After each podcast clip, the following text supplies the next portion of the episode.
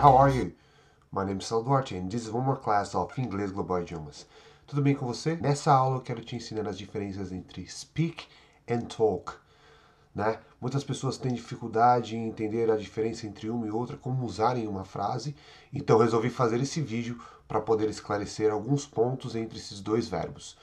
É, começando pelo speak, né, geralmente a gente usa, é, os nativos né, usam para falar o verbo falar. Tá? É, apesar de você poder usar o verbo para falar com alguém, quando você speak to someone, aí você usa a preposição to. Geralmente esse verbo é usado quando se refere a um idioma, quando você consegue falar um idioma, quando você consegue falar alguma coisa, você usa o speak. Então, speak ele está mais relacionado ao verbo falar. Por outro lado, o verbo talk ele está muito mais relacionado ao conversar. Então, todas as vezes que você quiser falar sobre conversar com alguém, você vai usar o talk. Então, talk também usa a preposição to. Já expliquei anteriormente, a preposição to sempre é de um lugar para o outro. Então, é, tanto o speak como o talk, você vai usar a preposição to, que se refere a uma comunicação que está vindo de alguém para uma outra pessoa. Então, todas as vezes que você quiser é, se referir a conversar com alguém, você vai usar o talk, tá?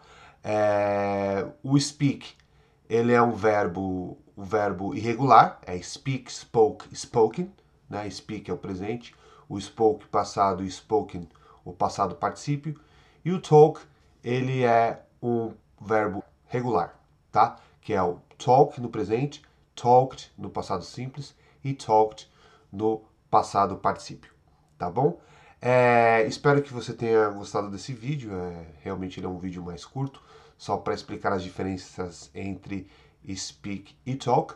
Se você tem ainda dificuldade para falar sobre o verbo say e tell, eu vou deixar a descrição aqui embaixo nesse vídeo, porque eu fiz um vídeo explicando a diferença entre say e tell. É, se você achou que esse vídeo foi, foi legal para você, dá um seu like aqui. É, nesse, esse canal não tem nenhum sentido se eu não puder ajudar você a falar inglês. Se você achou que foi bom, por favor, compartilhe com seu amigo no Facebook. Se você não se inscreveu na minha página no Facebook, por favor, se inscreva. Se você não se inscreveu ainda no meu canal do YouTube, por favor, se inscreva. E todas as vezes que eu estiver ao vivo em uma aula é, gratuita para você, tanto no Facebook e no YouTube, você será notificado. Se você também quiser participar dos meus eventos em inglês, se você é de São Paulo, é, Grande São Paulo, capital, e quiser fazer parte das minhas English Parties, para poder praticar o seu inglês, continuar evoluindo no idioma, conhecer pessoas, fazer amigos, se divertir, ao passo que você também aprimora o seu inglês. Não deixe de se inscrever no meu Meetup, no meu grupo de inglês. E você também será notificado todas as vezes que eu for fazer um English Event. Eu sou o Saulo Duarte e essa foi mais uma dica da Inglês Global Idiomas. Thank you very much and I see you in the next video. Bye bye.